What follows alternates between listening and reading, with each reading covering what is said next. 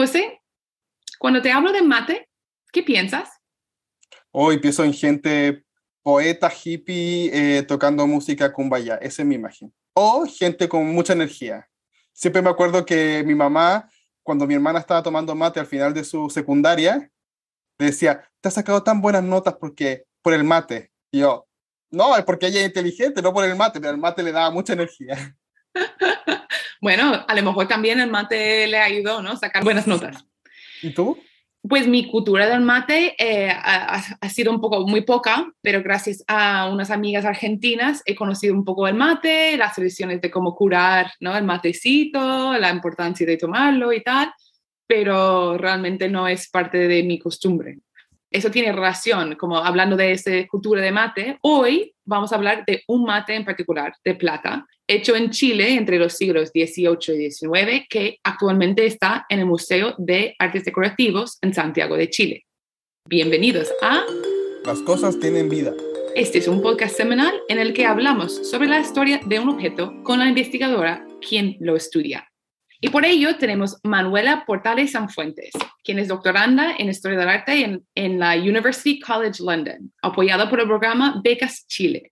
Su trabajo se cuestiona las prácticas del coleccionismo, catalogación y exposición de arte decorativo dentro de los museos latinoamericanos, por lo cual ella nos va a ayudar a comprender mejor los matices de la construcción, uso y coleccionismo de este mate de plata. Bienvenida, Manuela. Bienvenida. Hola, muchas gracias por la invitación. Pues siempre empezamos con una descripción y por eso este objeto precioso que nos ha traído para esta conversación, ¿cómo lo describirías? Bueno, primero contarles que elegí un mate hecho de plata. Este mate fue hecho en Chile entre el siglo XVIII y XIX. Es un objeto de uso doméstico y básicamente está compuesto, voy a describirlo por tres partes, porque es un objeto que tiene un montón de elementos decorativos, entonces para, para describirlo así más ordenado. La, la, parte principal del mate es un vaso globular utilizado para la decocción de la hierba mate, y en un extremo superior tiene una abertura circular, ¿no es cierto?, por donde se, se introduce el mate, el líquido, y también por donde la, la persona, el usuario, bebe el mate. Y en el borde de esta abertura circular tiene unas, unas figuras de unos perros caniches. Y bueno, y en, el, en, la parte, mm, como a la altura de la mitad de este, de este vaso globular, tiene una franja con, con decoraciones. Luego viene el fuste, que vendría a ser como una, especie de soporte largo como un pilar, donde está sostenido este mate. Y es un, el fuste cilíndrico, y aquí para mí viene la parte más interesante de la decoración de este mate. desde la parte inferior del fuste salen unas especies de lenguas de, plata laminada con, flores, con, con, diseños de flores y de, y de aves. Y da una sensación entonces como que estas láminas envuelven, por así decirlo, el mate, el vaso, la parte globular.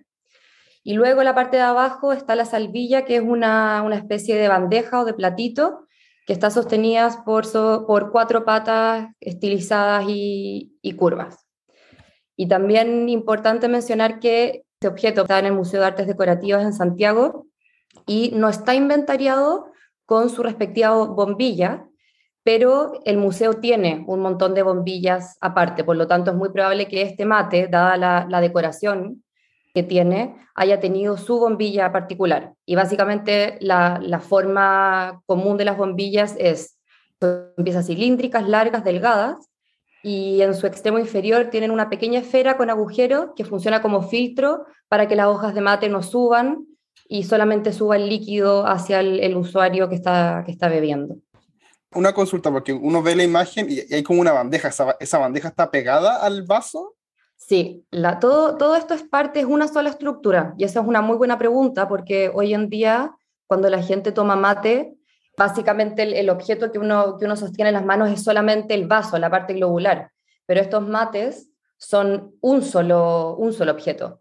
Lo que hace pensar también en, en la forma en la que circulaba, en la que, en la que se pasaba de una persona a otra.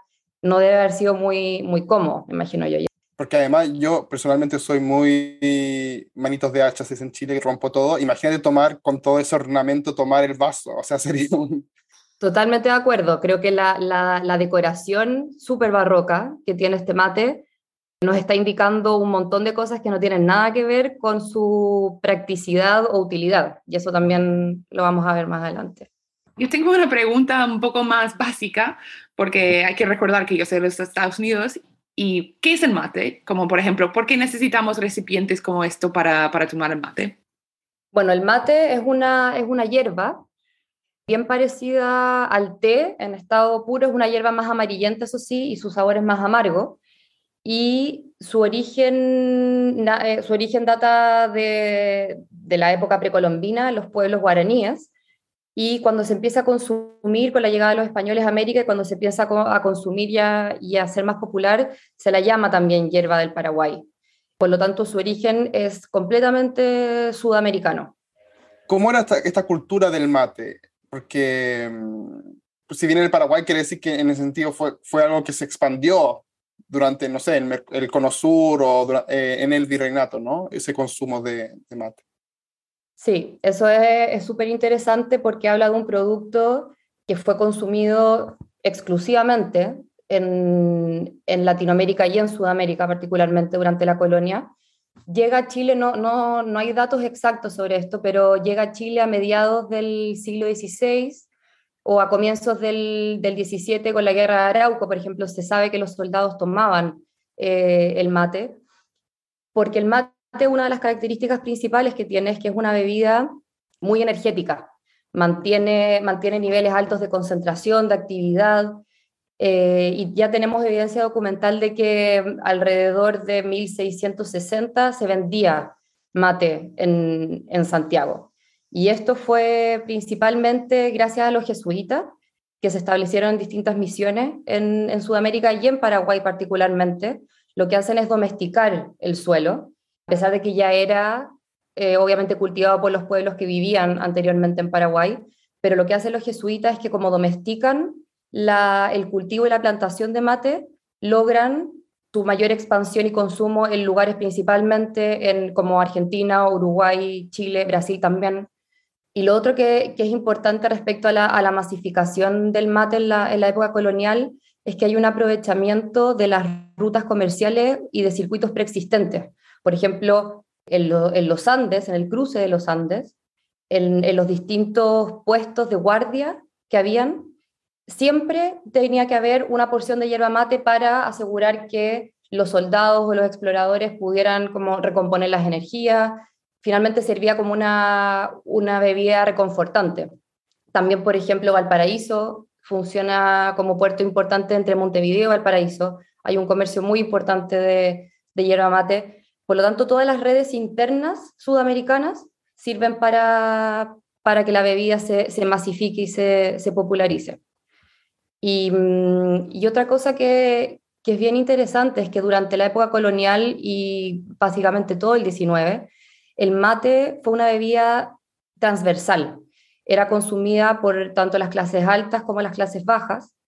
Y lo, lo que variaba principalmente era la, la, la materialidad del objeto mismo. Las clases altas, por ejemplo, tomaban el mate tal como el, que, el, que, el objeto que elegí, de, que estaban hechos de plata. Incluso hay testimonios de mates de oro, aunque no, no se conserva ninguno actualmente.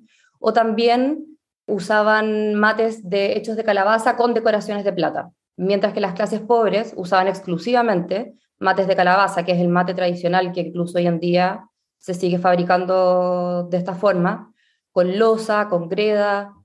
Por lo tanto, la, materialidad del mate es lo que diferencia socialmente su consumo, pero la hierba en sí misma es consumida transversalmente y eso es, bastante interesante. Y mi pregunta sería si sabemos cómo era el ritual en la sociedad alta de tomar el mate.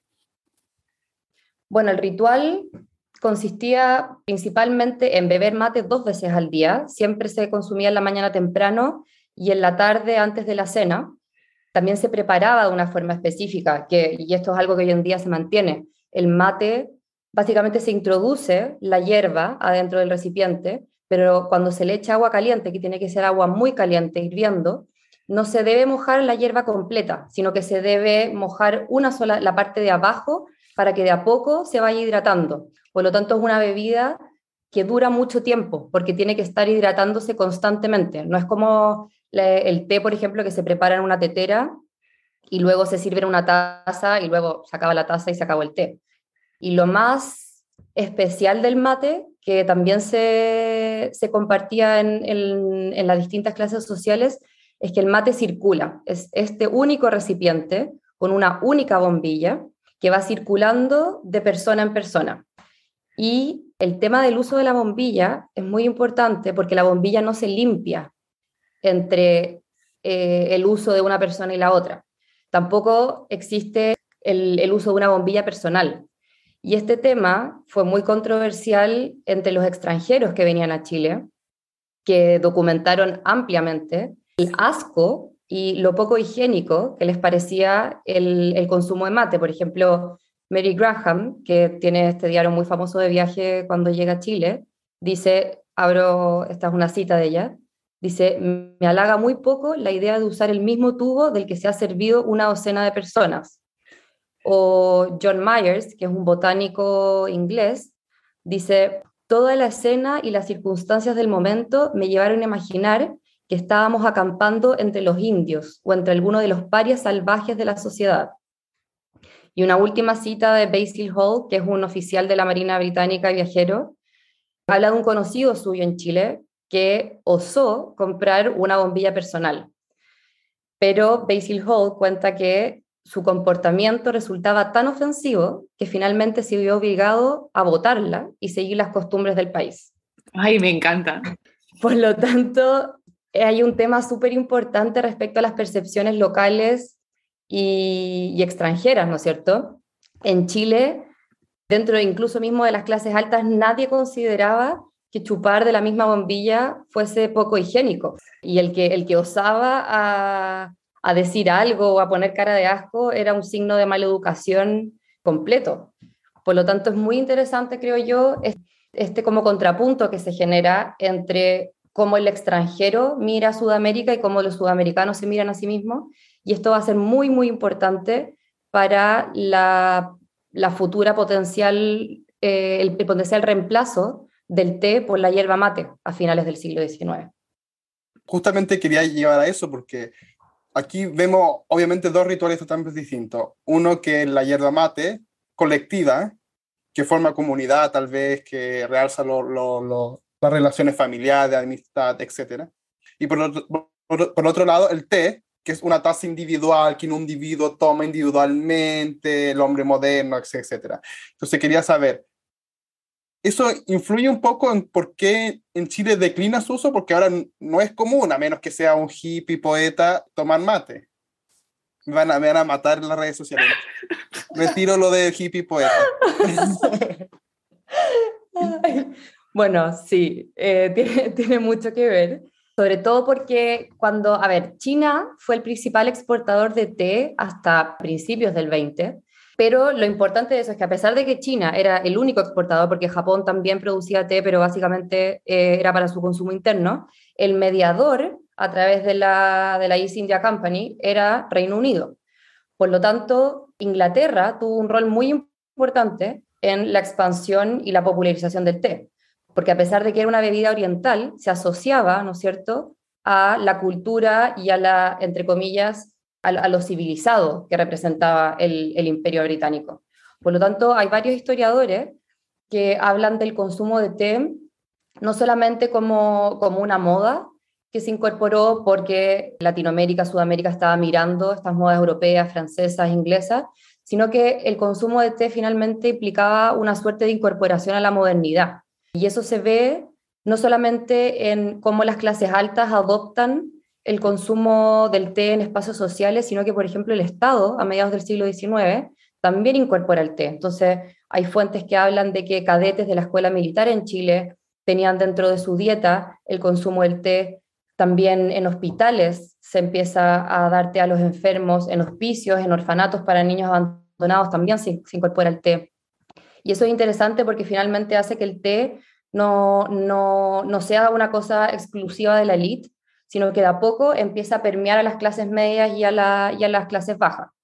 Y eso también está acompañado de cambios económicos, Por ejemplo, en, en, la mitad del siglo XIX las importaciones de té aumentan el doble respecto a la yerba mate, lo que no significa, José, que el mate haya decaído, que su consumo haya caído, porque las clases populares el, mate seguía siendo una bebida de consumo muy frecuente, pero lo que sí sucede es que el té comienza a ganar terreno ampliamente. También hay un tema con los impuestos, que durante el siglo, el siglo XIX hay una volatilidad y una variación en los impuestos tanto al té como, como al mate. Por ejemplo, para financiar las guerras de la independencia se, se taxó muy fuertemente ambos, eh, ambos productos, pero sobre todo el mate sufrió las consecuencias de impuestos muy altos, cosa que antes no había sido así. Pero cuando le pones un impuesto a un producto y, vas cambiando ese impuesto a lo largo del tiempo, finalmente generas un mercado inestable y la gente busca alternativas. Y eso también es, divertido porque en Chile, durante la, la, época de la independencia, se buscó incluso reemplazar el mate por una hierba que se llamaba Gigi, Patagua, creo, que era una hierba así cualquiera que crecía y que trataron de venderla como una especie de sucedáneo del mate, pero no tuvo mucho éxito. Pero, pero claro, surgieron estas especies de sucedáneos y alternativas porque empezó a, el, el, el, mercado del mate comenzó a, a, ser más inestable. Y otra cosa que a mí me parece muy interesante es que eh, hay un tema con el marketing, hay una estrategia de marketing y de desarrollo comercial imponen los ingleses en el, siglo XIX respecto al té. El té empieza a ser vendido en, cajas de cartón con, presentación, con presentaciones más sofisticadas, empieza el avisaje en los diarios. Incluso se, existen publicidades de té donde hay versos, hay poesía respecto al consumo del té. Se, se incluye ilustraciones, gráficas, se asocia al lujo. En cambio, el mate, durante también todo el siglo XIX, se siguió comercializando en zurrones de cuero de cabra. O sea, era una cosa que incluso en su apariencia, en su paquete, seguía siendo bastante, entre comillas, primitiva. Por lo tanto, hay un montón de factores que explican porque el mate va perdiendo terreno en la sociedad chilena y ya a principios del siglo XX el té mm, es considerada ya la bebida principal en Chile. Y pensando en, ese cambio no radical que pasa, o quizás no radical, pero como esta invasión ¿no? de, de, la, de la té, en el siglo XX, ¿qué pasa con toda esa cultura material de todos esos mates que, que habían generado antes, en siglos antes? Bueno, el mate en el, en el siglo XX yo reconozco que no soy una, una experta del, del, 20, soy, sé, más del, de la época colonial del 19, pero el mate finalmente va, va quedando relegado no solamente en las clases populares, sino que en el campo. Eso es, es interesante porque el té se consolida como una bebida más urbana y el, mate vuelve, sobre todo en Chile, un poco a, su, a sus orígenes, que es esta cosa también más, gauchesca y, que también por la, por la misma ritualidad del mate que hablamos antes, ¿no es cierto? Esta cosa más comunitaria que se pasa eh, de persona a persona, también habla de las estructuras sociales que se mantienen en el campo. Por lo tanto, ese es el espacio que, va, que, que, que ocupa en el, en el 20. Luego, no, no sabría decirte, porque como, como dice el José, igual hoy en día hay una especie de revival del, del mate, en Chile sobre todo, porque en, Argentina, en Uruguay y en Paraguay sigue siendo una bebida súper, hiper consumida. Incluso estaba, estaba, buscando información el otro día me dio mucha risa porque en, en, Uruguay eh, rompieron el récord Guinness hace, hace un par de, de, años de la mayor cantidad de personas compartiendo un mate y creo que eran 2.000 y algo personas, o sea... Eso fue antes de COVID. antes del COVID, claro. Pero es muy, o sea, es muy, es muy interesante que sigue siendo algo que está muy vivo hoy en día en, en esos países del Cono Sur. Y claro, y en Chile eh, ha tenido esta, este florecimiento mm, de nuevo, pero cre creo que es importante recalcar que a pesar de que uno pensaría que hay un florecimiento del, del consumo de mate en Chile, siempre existió y siempre se mantuvo. No, no desapareció con el té, a pesar de que Chile es un, según la, la, la FAO, que es la um, eh, Food and Agriculture Organization of the United Nations, Chile creo que era el 2018, estaba dentro de los 15 países de mayor consumo de té en el mundo. Por lo tanto, hay esta imagen de que Chile es un gran consumidor de té, que lo es, pero no olvidemos que la, el mate no fue eh, reemplazado completamente, sino que simplemente fue relegado a un, a un, lugar más secundario. Y si la gente quiere ver ¿no? este mate tan lujoso, ¿dónde, dónde pueden verlo? Bueno, el, el, mate está en el Museo de Artes Decorativas en Santiago. Pueden verlo ahí en, en persona en la sala de platería. Pero también el sistema de museos de Chile tiene una página, a mi parecer, buenísima, que se llama Surdoc. Surdoc es una página donde está básicamente fotos, información, ficha técnica de todos los objetos de los museos nacionales en Chile. Así que si se meten a la página que es surdoc.cl, ponen Museo de Artes Decorativas, hay una larga galería preciosa llena de mates de plata, de calabaza, de distintos tipos, formas, todo. Así que es una, es una bonita actividad, creo yo, para meterse en el, en el mundo del mate. Y nosotros siempre al final tenemos una pregunta un poco trampa y como somos todos historiadores, queríamos saber qué, qué le preguntarías a este mate que no supiera, digamos, que te tiene un poco como, necesito saber esto. Bueno, la, la pregunta obvia yo creo que sería como, ¿quién, quiénes son todas las personas que bebieron de él. ya, que, ya que sabemos que, ya que hay antecedentes de que dos mil y tantas personas pueden beber del mismo mate, quién sabe quién, quién bebió de, este mate. Sería interesante. La sociología del mate. Sí, bueno, y otra pregunta que, que, bueno, es bien específica, pero me da risa porque en la parte, como, como describí al principio, en la parte superior del mate, en el borde, tiene dos perros caniches, y la verdad es que no sé por qué habrán dos perros caniches, porque se repite harto que en, varios mates de plata hay estas dos figuras en los bordes, que podría ser una, una suerte de, de, asa, pero no realmente, porque es, muy chiquitita, sería poco práctico. Entonces, si es solamente una decoración, ¿por qué perros caniches? ¿Habrá sido un, un signo de estatus el perro caniche o no lo sé, la verdad? Lo estuve mirando harto rato y no, me, intriga mucho la presencia de esos dos perritos. Los perros también beben mate. ¿Te imaginas que era para Claro. y para finalizar, ¿pudieras dar una recomendación bibliográfica si alguien quiere seguir leyendo sobre esos mates? Hay un, hay un montón de cosas. Hay un paper, un paper muy bueno de Ricardo Coyumien, que es sobre la historia del mate, el té y el café en Chile. Menciona también el chocolate que también es un tema fascinante, el consumo de chocolate en, América. Y un libro que yo considero precioso, que también eh, es súper ilustrativo respecto al, consumo de todas estas bebidas y sobre todo mate, son los apuntes para la historia de la cocina chilena de Eugenio Pereira Salas. Es un libro maravilloso, lo recomiendo un montón.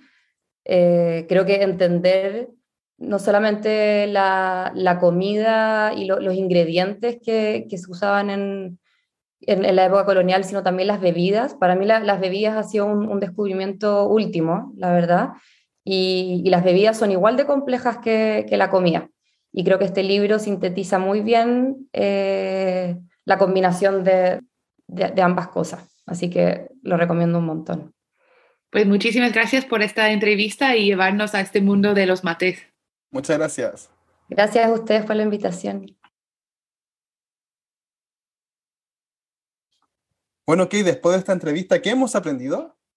Pues yo siempre pensaba en las bebidas como de individuales, ¿no? Particularmente con nuestra cultura actual.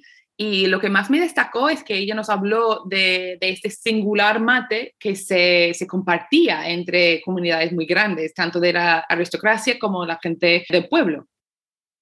Es súper interesante porque a pesar de que este mate esté ahora en un museo cerrado, etcétera, en un momento estuvo en un, salón probablemente de elite, compartiendo con mucha gente, pasándose esta estructura, etcétera. Entonces, es interesante también cómo este objeto nos ayuda a entender prácticas sociales mucho más amplias.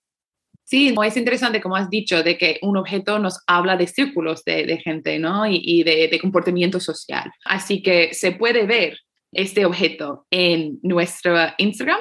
¿Las cosas tienen vida? Y se puede tener más noticias sobre el mate y sobre nuestras investigaciones en el Twitter. ¿Cosas tienen vida? Gracias por escucharnos y nos vemos en el próximo. Nos vemos, chao.